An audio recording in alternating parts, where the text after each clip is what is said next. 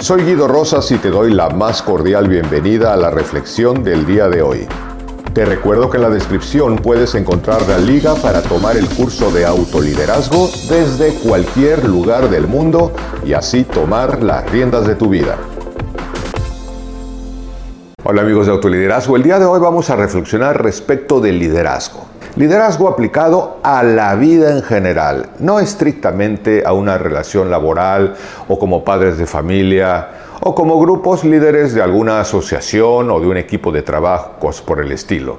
Te comparto tres consejos, tres cosas que incluso aprendí en mi experiencia personal y que me han funcionado extraordinariamente bien a lo largo de la vida y te lo comparto con una historia real, algo que verdaderamente viví cuando yo tenía 20 años y que lo he llevado durante muchísimos años a lo largo de mi vida y me ha sido útil, deseando que por supuesto sea igual de útil para ti. En primer lugar te cuento la historia. Tenía yo 20 años de edad, estaba yo estudiando y me mandaron a hacer prácticas a un hotel respecto de cómo administrar un hotel en todas sus áreas. Evidentemente parte de mi entrenamiento era ir recorriendo las distintas áreas del hotel para ir aprendiendo cómo opera un hotel.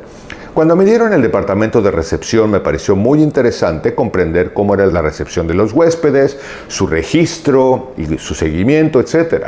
Cuando pasé al bar, pues aprendí a preparar copas, cómo administrar una comanda de comida, cómo se administraba o cómo se cotizaban los guisos y así sucesivamente iba yo por distintas áreas del hotel. Pero cuando me mandaron al departamento de áreas públicas, me pusieron a barrer y a trapear el lobby del hotel.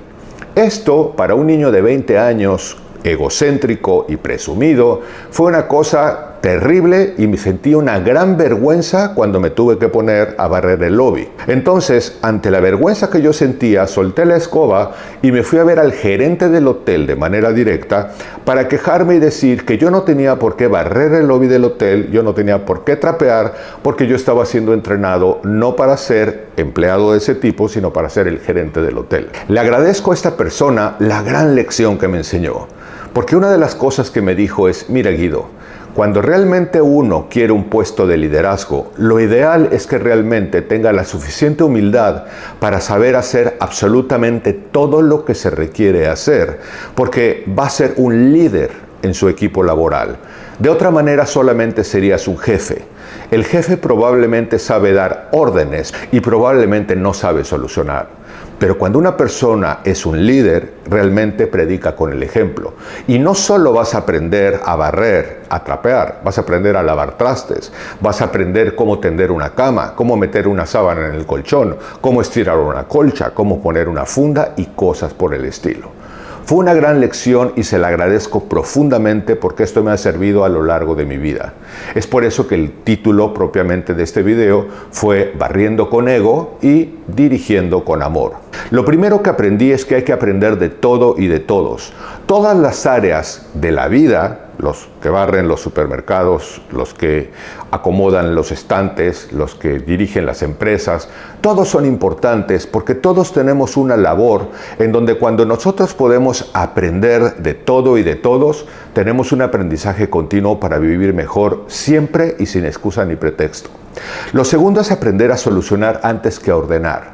Cuando una persona sabe solucionar, su vida en general, los problemas cotidianos de su vida, y no está siempre dependiendo de únicamente dar órdenes o solicitar que le arreglen los problemas, se vuelve un solucionador de problemas, no para que lo tengas que hacer toda la vida, para que sepas cómo hacerlo y para que en caso necesario puedas contribuir con tu equipo, con tu vida, con las soluciones que tengas que dar y además cuando lo aplicas a tu vida personal te das cuenta que los problemas, cuando uno se vuelve un capacitador y un solucionador de problemas, sus problemas que en un principio pueden parecer grandes, se empiezan a volver más pequeñitos porque va desarrollando capacidades y habilidades de solución.